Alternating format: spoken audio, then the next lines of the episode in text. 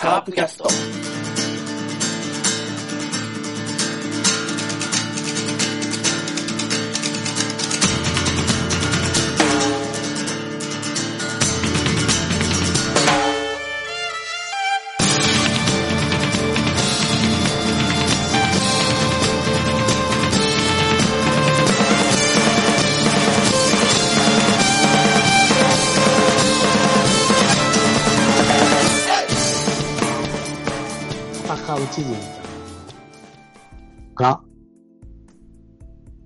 目指してんじゃ、目指して。そうなりたいんじゃないの？さあね。それを望んでるのかね、都民は。いや僕は入れませんでしたよ。いや、それはラロッカさんはそうかもしれないけど、圧倒的得、それこそ開票1秒後か2秒後かに当確者でしょ？うん。ということは圧倒的に支持してる人が多いってことじゃないですか。出口調査かなんかで。そうなんでしょうね。支持してるというか、ほ、他にいないみたいな感じなのかね。わかんないですけどね。だから絶対にだから、どっちかで本当にだから、もう、い本当にまずいと思ってんなら一回閉めなきゃいけないし、もう、今の状況が、まあとりあえず普通の風邪ぐらいのものでっていうことで、とりあえず、だから、ただ、冬はどうなるかわからないから、うん。今は普通に過ごしていいけど、やっぱりさっき言ったように11月にガンと3、3週間はちょっと自粛期間を設けますよ。あの、増えてったらね。もしその間に減ってったら別にいいんですけど、まあ減ることはないだろうから、すげえ増えると思うんですよ。10 11月ぐらいまでは。うん。一回ガンと減らして、冬になってどうなるかをちょっとずつ見ていくっていうね。で、で、夏と変わんなければ、そのままでいいんですよね。っていう。まあ、ちょっと実験みたいにはなっちゃうけど、わかんないウイルスだからね。そうそうそう。まあ、報道も悪いわな、毎日毎日もうやってね。あれ、1ヶ月ぐらい一切取り扱わんかったらみんな忘れるぜ 多分。そうし、あれってひたすら、わかんないですねって言ってるだけですから。そう。毎日、さ、同じこと言ってるわけじゃん。今日は何人増えました？だからどうだ？大阪の府知事がうがい薬がいいと言いました。だからどうだとかさ。まあ、効率に毎日毎日よくやるなと同じこと。あまあ、でも数字が取れるんでしょうね。あれでやるってことは特殊組んで。まあ見る人がね、まあ今だから一番の関心事になっちゃってますからね。いやうちの職場でお昼、休憩時間ずっとバイキング見てる人もいるんですけど、ずーっと、まあ、漏れ聞こえる、俺は見ないから、あれなんですけど、漏れ聞こえる声聞聞くと、もうずーっとコロナのことやってるわ。毎日。いや、飽きねえなと思って。やる方も飽きねえし、飽き、よう飽きないなと思うし、見る方もよく飽きないなと思うわ、俺は。別に何か特に進展があるわけじゃないじゃないですか、話に。うん。今日は何人増えましたとか、東京は何人です、大阪は何人です？とか、一番無意味な情報ですからね。そう、それが。はっきり。全くいらない。もう煽ってるとしか思えん、これは。だからもう1ヶ月がパタッともう一切コロナの話題なしにしたら、みんな忘れて普通に経済活動すると思うよ。本当。まあ今現状そういう病気ですからね。今は。ちょっと調調子悪いぐらいなかなとか無症状の人がほとんどに治っちゃうから、そ今はね、う。で、ししかも観光地なんかさ、来てほしいわ、来てほしくないわでしょ、今。来て経済活動してほしいっていうのも半々、来てほしくないっていうのも半々じゃないですか。観光地なんか。うん、それさ、さっきの言った通りね、1ヶ月ぐらい やんなかったら多分普通に戻ってくると思うんだけどね。まあ、どう？だから、色、悪い例がやっぱり外国で出てるじゃないですか。あれをやっぱり危惧はするわけですよ。どうしたって。でも外国ですからね。日本じゃないんで。医療体制も違うし、医者の数も違うし、医療技術も違うし。でもどんどんどんどんその、だから、俺もまあ報道とかもせいもあるけど、コロナの受け入れた病院がどんどん経営が苦しくなったりね、うん。してるわけでしょ？だから病院だって、こう、減っていく可能性があるわけですよ。ここのこのままの感じでずっと続けていったらね。で、さだから、わかんないでしょ？だから冬場になって、本当に、強毒というか、だからインフルエンザみたいに、こう、インフルエンザも、夏も多少はあるけど、冬になってバーって広がって、やっぱりこう、結構な、あの、死者も出すし、つ力が強くなるわけでしょ？そうですね。うん。で、コロナがそうなると、本当に初期のニューヨークとか、ああいうヨーロッパみたいなことにもなる可能性はあるんですよ。うん。だから、そこはちゃんと可能性は考えつつ、でも、大丈夫な時は、大た少なくとも今の感じでは、暑い日本の湿気の多い夏場は大丈夫そうだなと。そうですね。そこはだから、ゴーサインを出して、うん。で、一回冬は越してみないか分かんないから、僕の案はさっき言ったけど、一回、またもう一回だけ10万円配るでもいいけど、シャットダウンし、なんでロックダウンして、うん。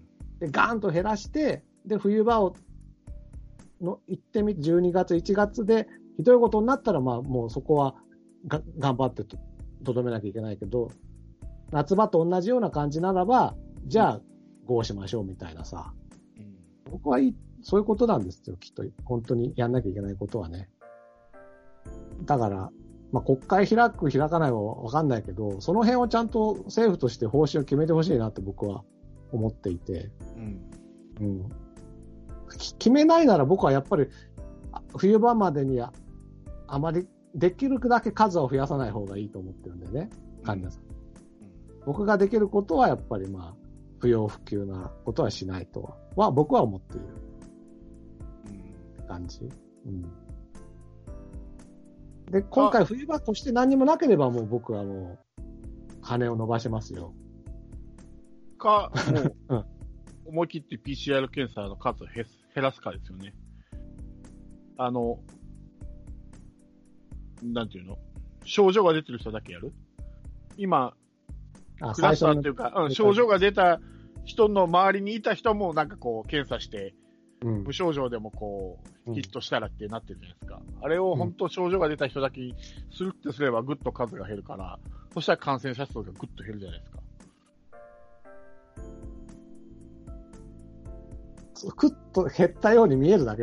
あそうですよ。見えるだけですよ。もっと増えますからね。そうそう。あの、それはわかりますよ。だって、発見した人を隔離しない分もっと増えますよ。そうそうそう実か。質が。数を増やせば患者も増えるし、か数を減らせば患者も減るのは、それはそうなんですよ。だから、だから今の倍、検査キットを増やせば患者も倍になりますよ、それは。おそらく。感染者も。もちろんもちろん。そうそうそう。だけど、その、何、何、毎日何百人、何十人、あ何百人って、200人、300人っていうのが、例えば20人、30人とかになると、やっぱ気持ち的に違わないかなと思ってね。ただ最悪の事態になった時に、検査能力がないと、もっと最悪なことになるんですよ。もう、経路不明なひ感染ばっかり増えていくからね。準備はしとくんですよ。いざとなった時に準備覚悟して絶、対無理。絶対この国は無理。例えば、絶対に無理。例えば検査キット1万、1万人分あったとして、そのうち、例えば、まあ、とりあえずは、まあ、夏場だから、1000、1000個分しか使わないとか。で、いざとなったら、まあ、1万全部使うとか。ダメなのかな、それ。夏場、だからさっき言ったように、毎日あの何人何人で出す必要はないけど、データとしては持っとく必要は絶対にあるんですよ。だから今みたいに、だってあんな、何、何人数えて何百人出てるのか全然わかんないような話だから、そうそうそうそう。意味がないんだけれども、結局だって、22人ですって言ったって、100人しか調べてなかったらね、22%が陽性率だったら大変なことなんで、もう、だから、本当人数で一喜一憂する必要は本当にないんだけれども、とにかく、そういうデータを持ってないと、やばく、だから本当この1年間、春、夏、秋、冬はちょっと一回見見ないとどうなるか分かんないんですよ。うん、だから、節目節目に僕はロックダウンすべきだと思うけれども、で、して、大丈一回ガンと減らして、過ごしてみたら、あ、こなんだ、この8月ぐらいのことなんだっていうのがもう毎、毎季節続くのであれば、もう、あとは、普通に過ごしましょうって話になるしね。そう。こうやって毎日何人です、何人ですってだらだら、なんか大丈夫なのか大丈夫じゃないのかよくわかんないまあ、言っていくのが一番経済にも病気にも悪いそう。ということだと思いでます。言っていくのがずっと足し算じゃないですか。プラスうんプラスで。で、治っていく人もいるじゃないですか。こう、減って、減っていくわけじゃないですか。だからそれがプラマイいくらなのかとか、それが人口比率で言ったらどうなるか。例えば200人、300人だって、東京は多いから、うんそれ、は、そうなるよねっていう話で、うん。例えばそれがこの地方なんて、じゃあ大阪はどうなのとか、じゃあ広島はどうなの、福岡はどうなるとか、どんどん人数がぐっと減るから、比率って言ったらわかんないですよね。なんかすげえ、東京、うわ、200人も出てんのかって言うけど、比率からしたら例えば広島で出るパーセントと東京で出るパーセントって一緒かもわかんないですよね。うん。比率で、人口で比率でそうそうそうそう。ただ、数字だけボーンといくと、それは東京多いから、比率がお、ね、分母が大きい、大きいんで、そうなるわなっていう話で。あれも数字のマジックじゃないけど、しかもずっと足し算で言ってるでしょ、毎日200人、今日は220人、今日は250人、今日はあ300人でしたっていう。どんどんどんどんその数増えてってるような感じがしするけど、うんかたやどんどんどんどん治っていくっていうか、いう、な、いい人もいるから、そこはあんまり、まあ言ってるんだろうけど、あんまり響いてこないっていうか、その足し算の方ばっかり聞くから、そこはもうちょっと報道のあれなんだろうな、多分。まあそうだと思う。あとマスクだとかさ、フェイスガードとかさ、なんか、あの、テレビだとこう、パネル置い、透明のパネル置いてとかさ、感染防止対策とかうん。やってるじゃないですか。で、でさ、でも誰かが出ると、例えば、ドラマ中止しますとかさ、なんかわかんないけど、いろんなイベント中止しますとか、うん。なるでしょ？なる。でもさ、感染防止対策って、誰か一人そういう人がいるということを想定してやってんじゃないのかねっていうのが僕は非常に疑問なんだね。うんだからさ、当たり前なんですよ。うん。出るのは。うんだってわかんないんだもん。どこでかかるかもわかんないし。うんでもそういう人がもしその中にいても、他の人には移らないっていう対策なんでしょ？そうですよねだ。ったらやりゃいいじゃんってことなんですよ。そうな、そうそうそう。そうだなから意味がわかんないわけ。ああの感染防止対策っていうこと自体が。でも、た感染者が出たら、うん。中止とか、舞台中止とかななるんでしょ？なる。おかしいじゃ。なんるかいじゃあ感染対策してないってことじゃんってことじゃん。そうですよね。どんなにひどいどんちゃん騒ぎの合コンやったって、一人も感染者いなかったら何にもなんない。何もならないですね。でも、そこにいるかもしれないから、なんかい、個別に料理出すとかやってるわけでしょ？うん。なのに、そこに一人出たら、もう営業停止だとかさ、おかしいんじゃないかと。おかしい。それはしょうがないんでしょうだって。しかもそこでもらったかどうかわかんないですからね。そうだよ。そうそう、もちろんもちろん。おかしいんですよ、だから。感染防止対策をしするなら、やっていいんですよ、だから。そう。やったって。一人出たところで、その人から他に移さないって感染防止対策なんでしょってことなんで。そのためにねでもソ、ソーシャルディスタンスとかさビニール垂れ下げてなんかやったりするじゃん、コンビニなんかでもね、レジ。でも意味がわかんないんだよな。で、だからね、僕ね、半沢直樹もね、フェイスガードしてやってほしいんですけどね、もうそそろそろ。そしたらもう心置きなく見れるんだよね、あれ。俺 おかしいでしょ。もし香川さんがコロナだったらとか思わない？思わない。とか思わないさみんなで、あの、あ集まってコーコーヒー乾杯するとこなんかさ、思わない。あの中のなんだっけ、各県都だ、各県都がうんコロナだったらこれ全員だぞとか思いながら見ちゃうもんね。それ、今見たらそう思うかもしれないけどさ、例えば10年後とかさ、DVD で出たの見たらさ、滑稽なそう、その格好は。いや、滑稽だよ。滑稽だけどさ、こそもそも滑稽じゃん。半沢なんて。やってほしいけど。いやいや、俺さ、あの、フェイスガード、テレビ出てる人がやってるじゃん。うん。あの、議員の記者会見のはいはい。後ろの横で手話やってるお姉さんとか、フェイスガードやってるの、すげえ笑けてくるんだけど、あれな、何やってんだろう。あとあの、口だけのやつがあるじゃん。口だけのやつがあの、下から出てくるやつでしょ？そうそう。なんか、くっそまだけに見るんだけど、あれ。ボビーマスクのさ、下そうだけの。そうそうそう。あれ意味なあれ。意味あるかなと思ってさ、ほとんどさ、おまじないの世界だよね、あれそうそうそう。もうあれ見るとね、笑けてくるんだけど。な。いや、本当に、そう。ここまでしてやややらんでもいいかろうにと思ってから。だから、あれでしょ？一応、やってますっていうポポーズだけと。そうそうそう。やらないとほら、苦情の電話返るからでしょ。おそらく。いやー、間抜けすぎるなと思って。で、なんかね、あの、ちょっとね、例えばあの、フォーリンダムのバービーとかさ、ちょっと顔がでかい人やるとめちゃめちゃ面白いよね、あれね。そうそうそう。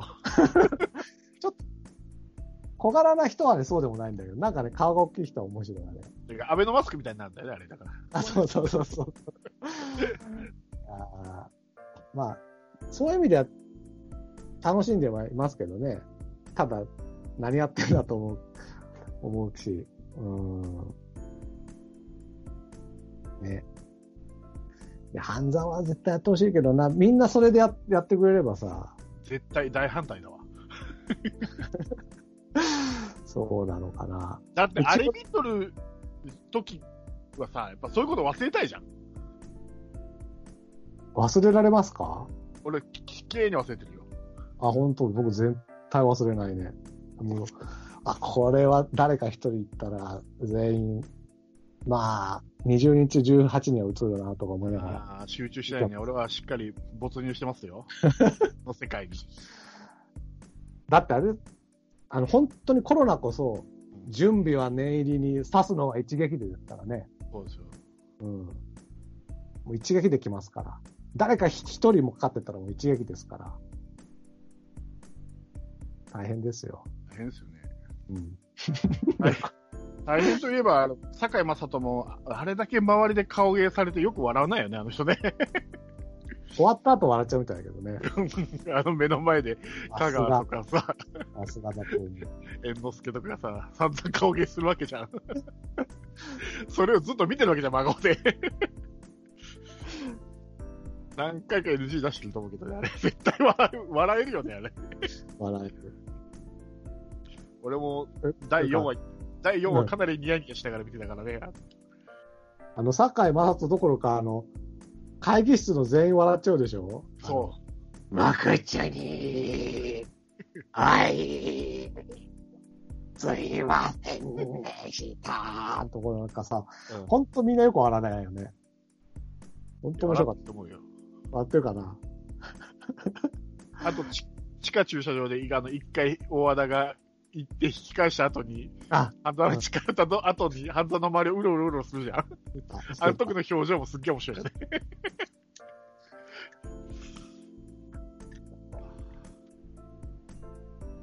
あと、半沢が会議でさ、なんか指摘した時に、え？何？とか、わざとらしく言うでしょ、香川さんね。あれ面白いよね。それは大変だなぁそうそうそうそう。とかやつでしょ。そうそうそう。えー、まさかそんなことはないでしょとか言って言うやつでしょ。煽るやつでしょ。えーとか。あれは面白い。ますます顔芸に磨きかかってるから、テレビは。でも、もう今度ちょっと顔芸じゃない旦那さんが出てきましたね。そうですね。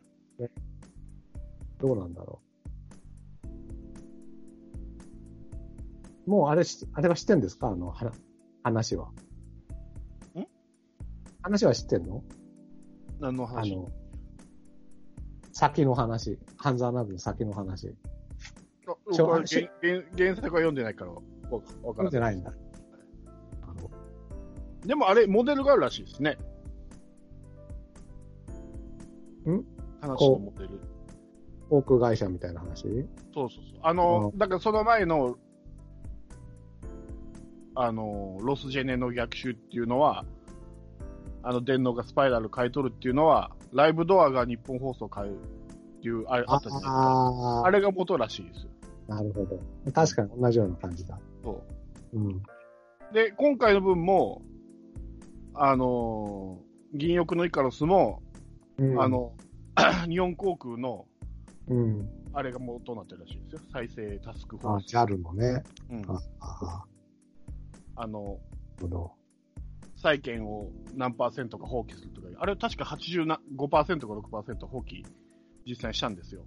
もうそれこそ何千億っていう。うん。だから同じことい今度、あの、番宣でやってたじゃないですか。うん。500億ぐらい放棄しないといけないみたいな。やってた。だからあれがモデルなんですよ。あの話が。だから元ネタみたいなのはあるんですよね。そこからだからどうどう広げるかっていう。うんうん。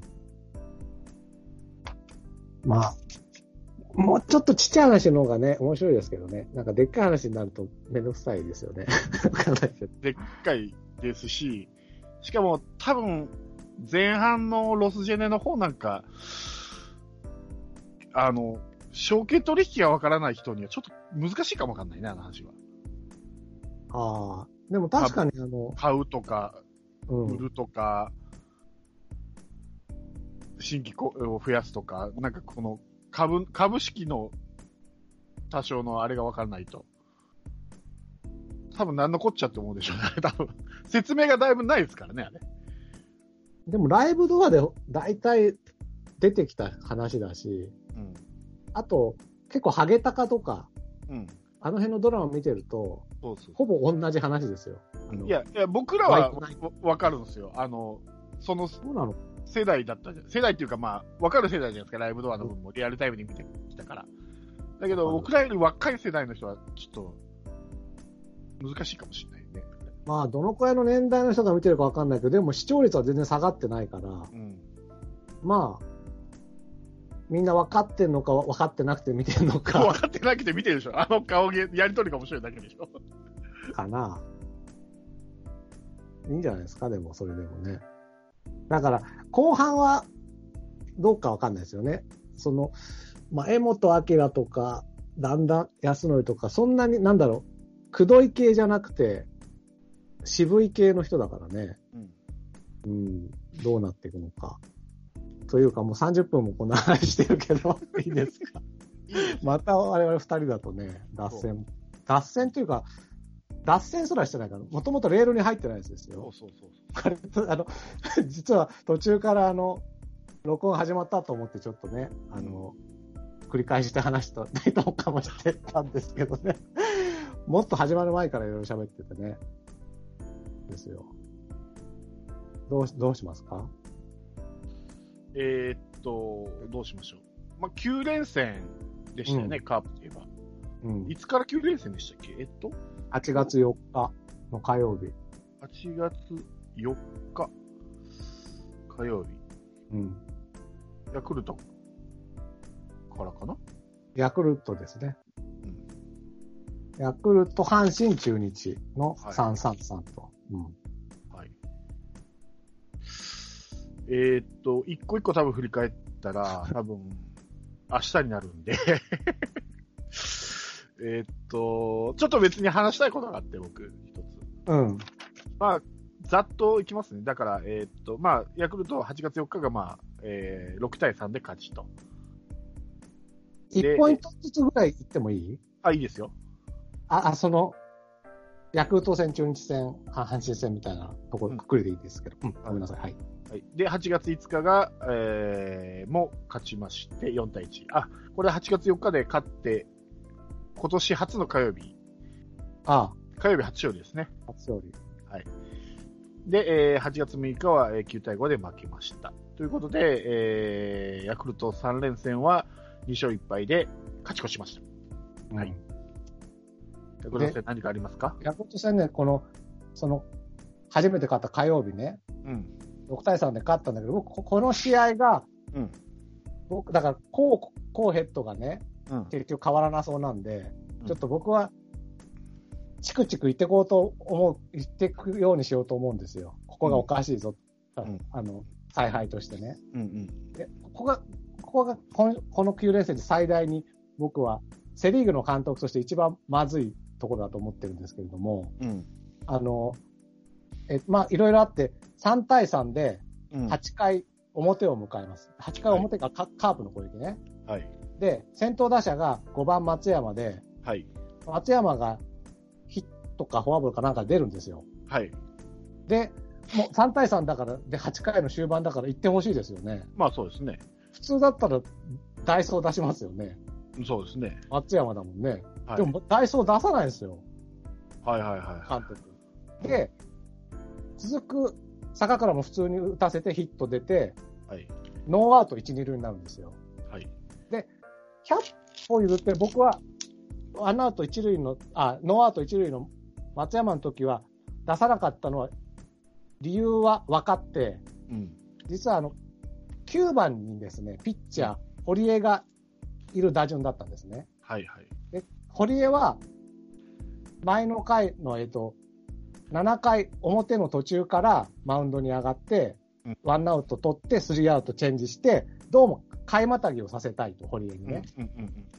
だから、松山が出たとしても、うん。堀江に回っちゃうと困るわけですよ。堀江にチャンスが回っちゃうと困るから、うんとりあえず、松山の時は、ダイソー出さず、もしかしたらこの後、ゲッツーとかで終わったら、まあ、それはそれで9回に、まあ、9番、1番ぐらいから始めれば、その時は9番にだいぶ出せるからみたいな思ってたと思うので、要するに8回に点を取らずに、はい。堀江に替えまたぎさせようって作戦だとは思うんですよ。あれ、打席立たなかったったですよね、この試合確か。うん、そうそう、そうなんです。で、で、坂倉が出て、ノーアウト1、2塁ですよ。はい。で、僕はここでギアチェンジする、しなきゃいけないと思うわけ。要ははい、終盤で3対3同点、1点取れば、まあ、オリエ・フランサーなら一応今のところ勝ちパターンもできた。そうですね、そうですね。はい。だから1点取れば勝てるだろうという状況で、しかもノーアウト1、2塁という大チャンス。はい。ここの松山は、うん二塁松山にはダイソーを出すべきだと思うんですよね、絶対に。スコアリングポジションに行きましたしね。うん。でも出さない。要は、ここでも、まだこの回0点で終わる可能性を考えて、8回、しかも堀江を替えまたぎさせたい気持ちの勝っちゃってるんですよ。うん。で、堂林はアウトで、8番田中に回って、しかも堂林に対してうん。何もさせないんです。うん。100歩譲って、じゃあ堀江には代打は出せないと。うん。でも、えっ、と、チャンスではありますよね。うん。この回、ノーアウト1、2塁。だとしたら、堂林に送りバントさせて、まあ、1、3塁でもいいですよ。うん。うん。わざと1、3塁でもいいです。はい。うん。で、8番、田中に行けば、うん。まあ、あわよくば、犠牲フライとか、うん。ゲッツー崩れの間に1点という可能性はあるわけじゃないですか。そうですね。でも、それでも、セカンド、松山じゃまずいですよね。そうですね。セカンド松山でもまずいし、堂林にそういう進塁打の作戦も出さないし、で、田中を迎えて、まぐれで田中がホームラン打ってくれたんで、うん。ここで3点取れて6対3になって、ピッチャー、堀江をそのまま大、えっ、と、あれに、なんだ、あの、そのまま出して、あの、うん。バッターとして出せて、うん。まあ、すべて丸く収まったんだけど、うん。じゃあ、ここの問題は、じゃあ、本当の根本の問題は何かっていうと、うん。実は松山にダイソーを出さなかったことじゃないんですよ。うん。堀江に替えまたぎをさせると決めてた7回表の段階でできたことがあるんですね。うん。これはセ・リーグ監督なら絶対やんなきゃいけないことで、実は、その前に、2番のところにピレラーに代打を出して、その7回表の段階では、上本が2番セカンドで入ってたんですよ。はい。その2番セカンドのところに堀江を埋めて、9番に三好とかにすればよかったわけです。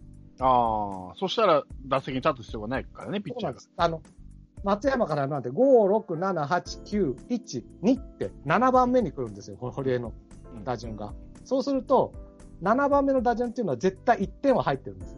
うんあの、6番目までだと、えっ、と、満塁の残塁のスリーアウトっていう可能性があるんで、1点も入らない可能性があるんだけど、7人目まで行けば、必ず1点入ってるんです、その回は。だから、この2番に堀江に置くっていうことがものすごい大事な采配だったんですよ。これになぜ気づかないのかっていうのが、今週一番問題だし、ここに今後気づいてほしいなっていう、僕は思って。ね、確かに。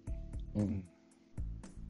そうだね。もし、それが笹岡さんが気づかないんだったら、コーヘッドコーチが言わないといけないよね。その通りだって、思ってるわけ。岡田さんはずっとやってたもんね、そういうこと。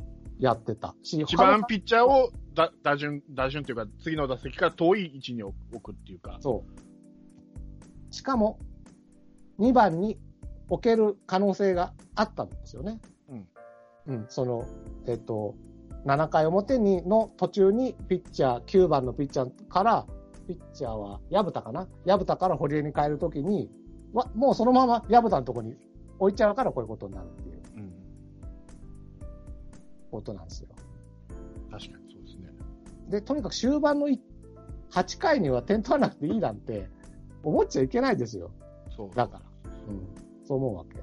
で、もしね、そういう風にやったら、9番、もしかしたらやってったら9番三好にチャンス来るかもしれませんよね。うん。そしたらもう確かに上本はセカンドで使っちゃってはいるんだけれども、うん。9番三好に例えば磯村を代打で出して、うん。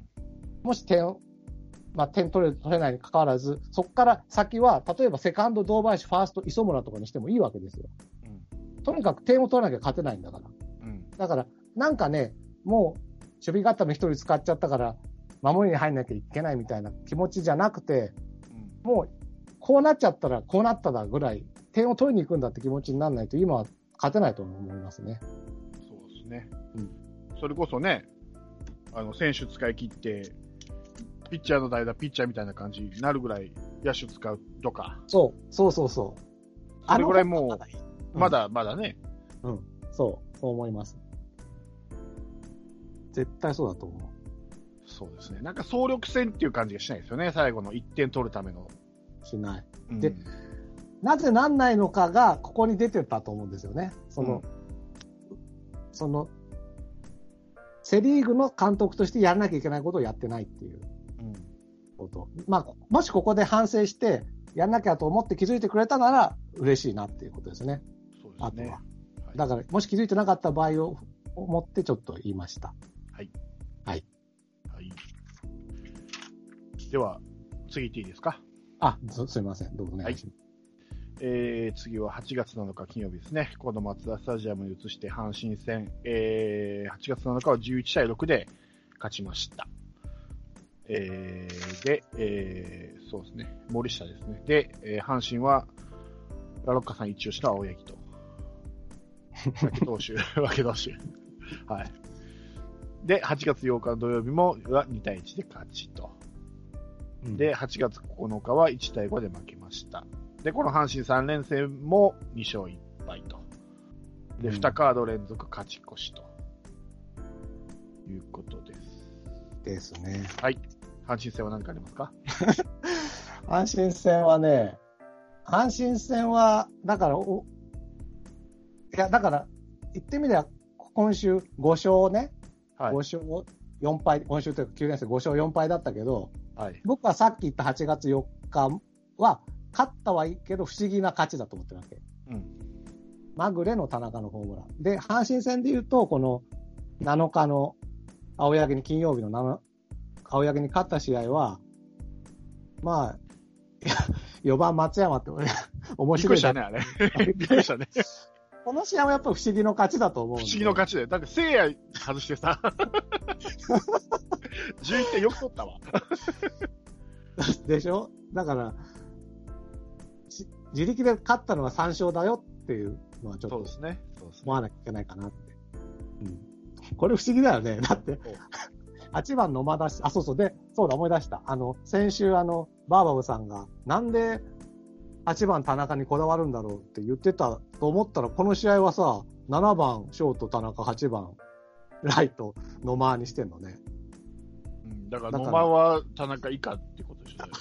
あ、だからやっぱり、田中はそんなにお大きく見てないから8番ってことなんですね。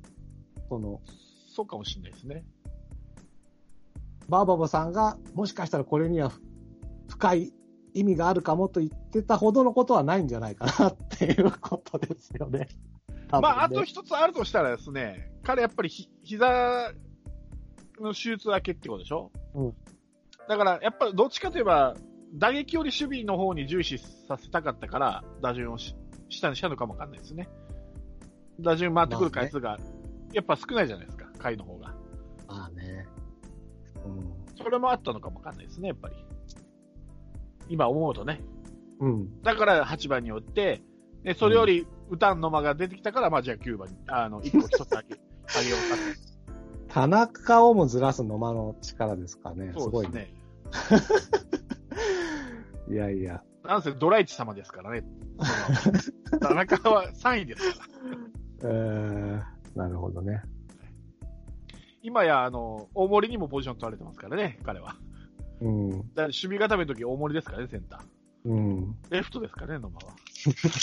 一番センター、野間はどこ行ったんだ？今、育成上がりにも抜かれてますからね、今。いやー。だから、蝶野休ませるとき野間なのかね。でも今日はピレだったのか。いや、これうん、左ばっかり並べるのはわかるんだけど、右も出してるでしょ、堂林とか、右も出してるから。うんなぜそこまで全部、思い切って全部左にしたかったのかなと思って。わかんない。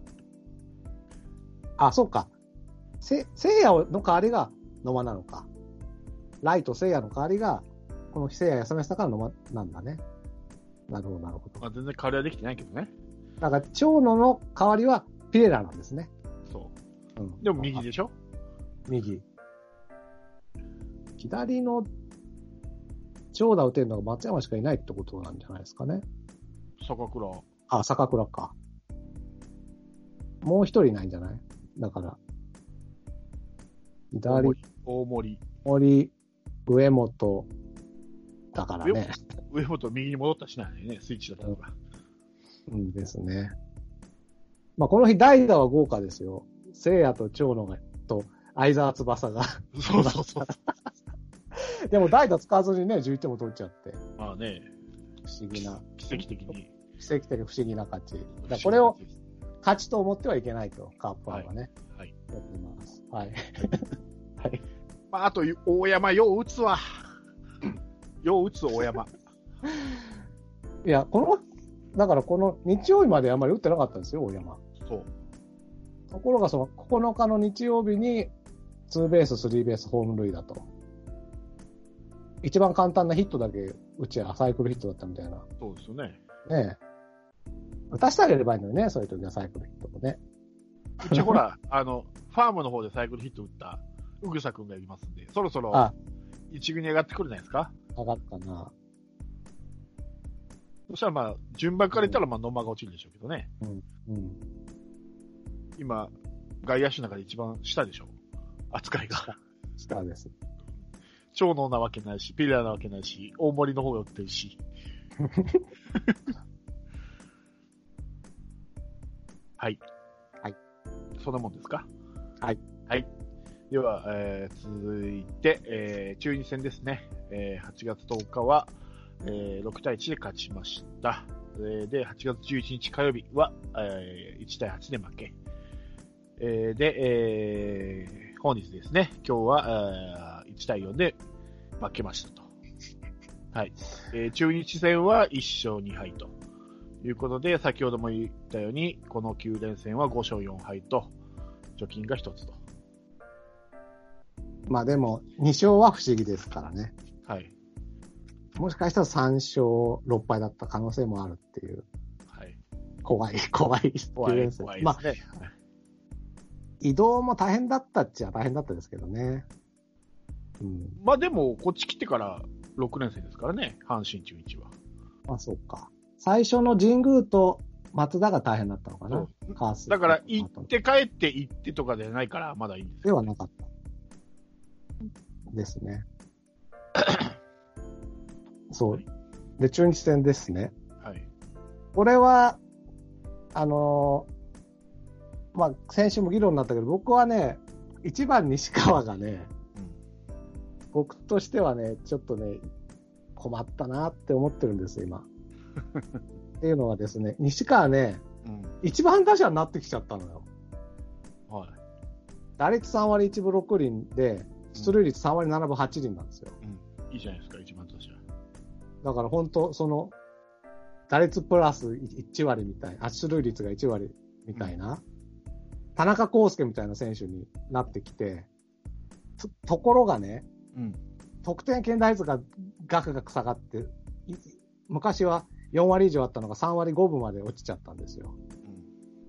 で、中日戦見ても、うん。あの、火曜日なんか、あの、ワンアウト2、3塁とか、ツーアウト2、3塁みたいなチャンスに、1回目はゲッツー打ったし、うん。もう1回は三振してって、本当に得点圏で打たなくなっちゃったんです、西川が。で、これは、まあ、要は、一番打者は別にいいんですよ、得点圏でね。うん。そんなに。そんなには待って、まあ、ここの火曜日に関してはどうも菊池と田中が急急に調子良かったんで、はい。塁に出るようになっちゃったから、はい。西川に回ってくるみたいなことがあったんですけど、まあ普通に考えれば得点圏はない。要はだから一番打者として立派な選手になっちゃったんですよ、西川が。はい。だからね、僕はね、困ってるんですよ。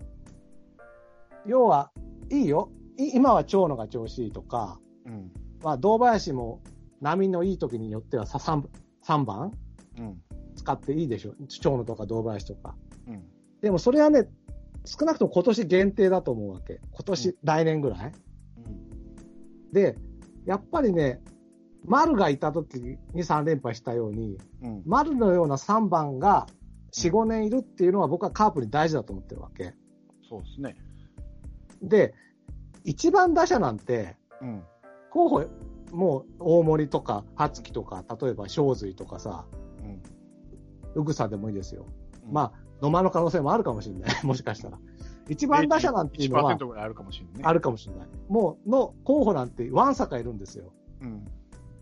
でも、4、5年3番打者を打てそうだな、しばらく守れそうだなって選手は、西川しかいなかったと僕は思ってるわけ。今シーズン始まる前は。はい。でもそれが一番バッターになっちゃうと、うん。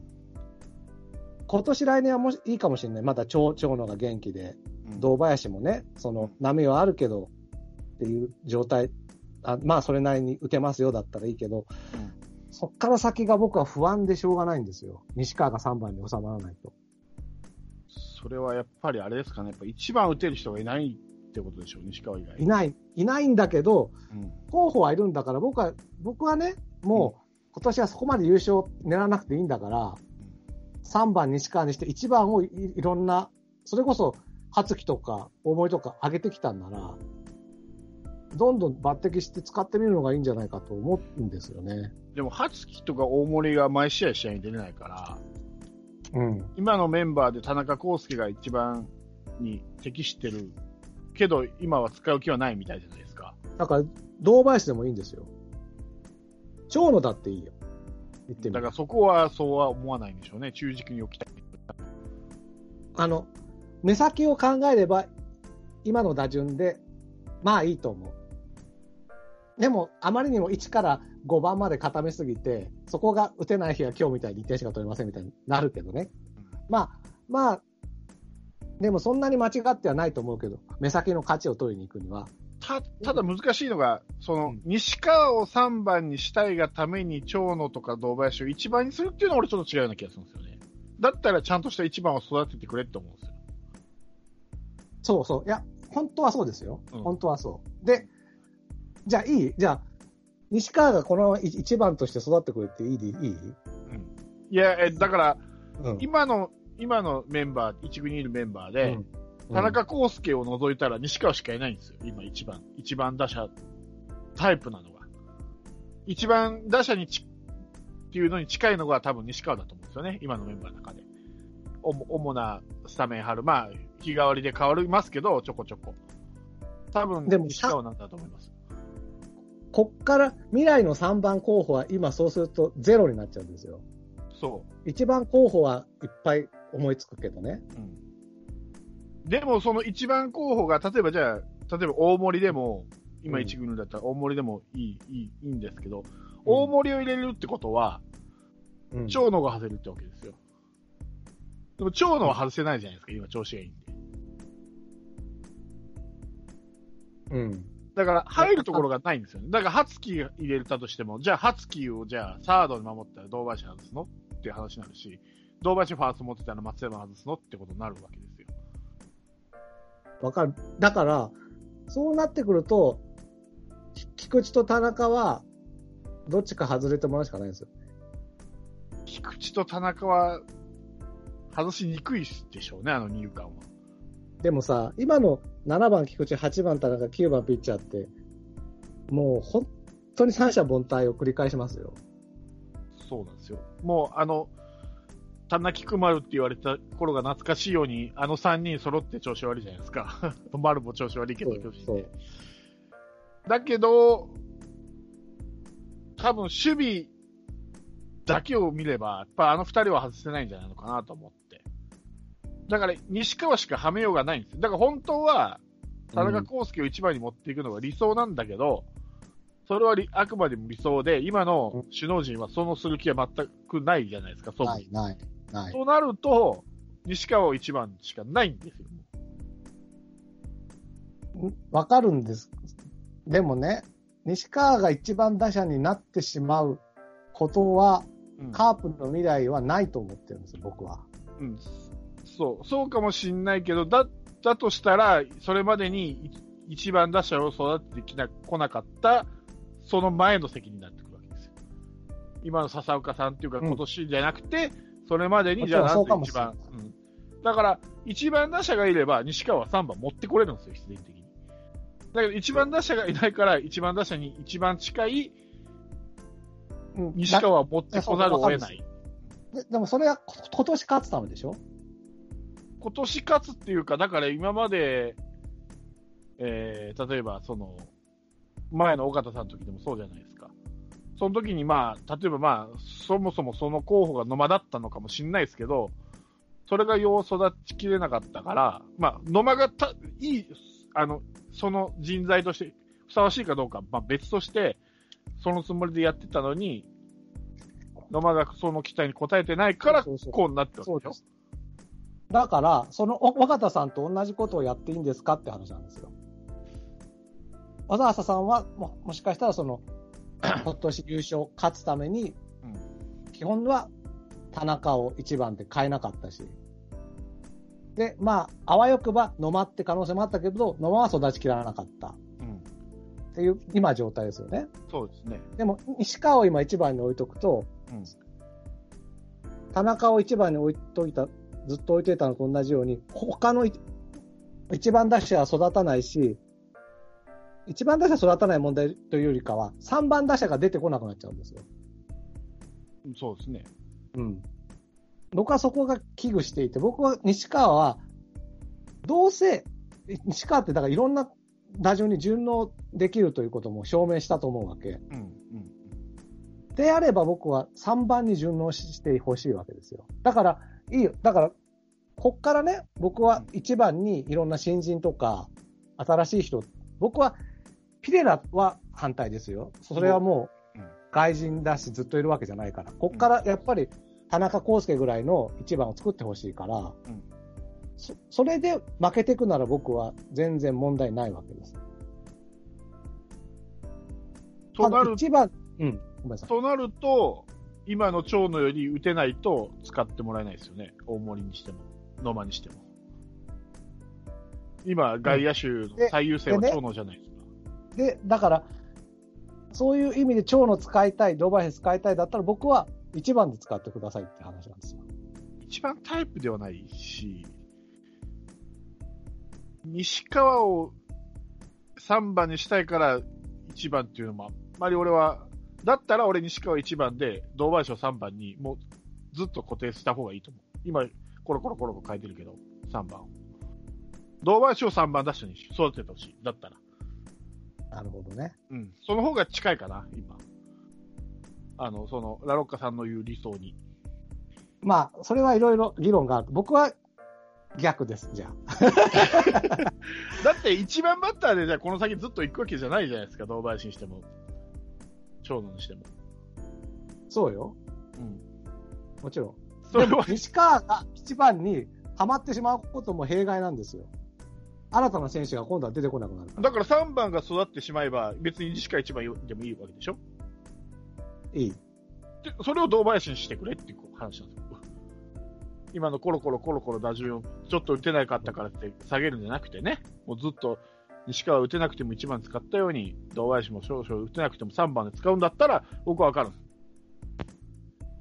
うん。まあ、僕は、まあ、堂林が、僕の見立てですよ。は、ちょっと無理だと思っています。うんああくまでこれは僕の見立て。んだから、そう、うん。だったらそういうことだね。だから、もう、ここからしばらくの1番と3番はかか彼でなんでやるんだっていうスタンスが見えればいいです。そうそう、そういうことを僕は言いたい。そそそういうこと。うん。それは、例えば、理想的にはそれは大森とかさ、すとかウグソンとかすっげえ一一軍で活躍して、長野並みに、今の長野並みにやってくれれば、それ一番でもいいですよ、僕。で、西川3番でもいいけど、うん今絶好調の長野を 抜くのはちょっとしんどいだろうと思って、そしたらどうしても外野の一角は長野だろうなと思って、じゃあ西川だよな、そうなったら。つって考えたら、3番を育てた方が早いなと思ったら堂林かなと思ったわけですよ、今一番。まあ、長野でもいいんだけど、長野はまあ、やっぱり、それなりのベテランなんで、ずっと活躍できるとは限らないし、3年後、だから4年後。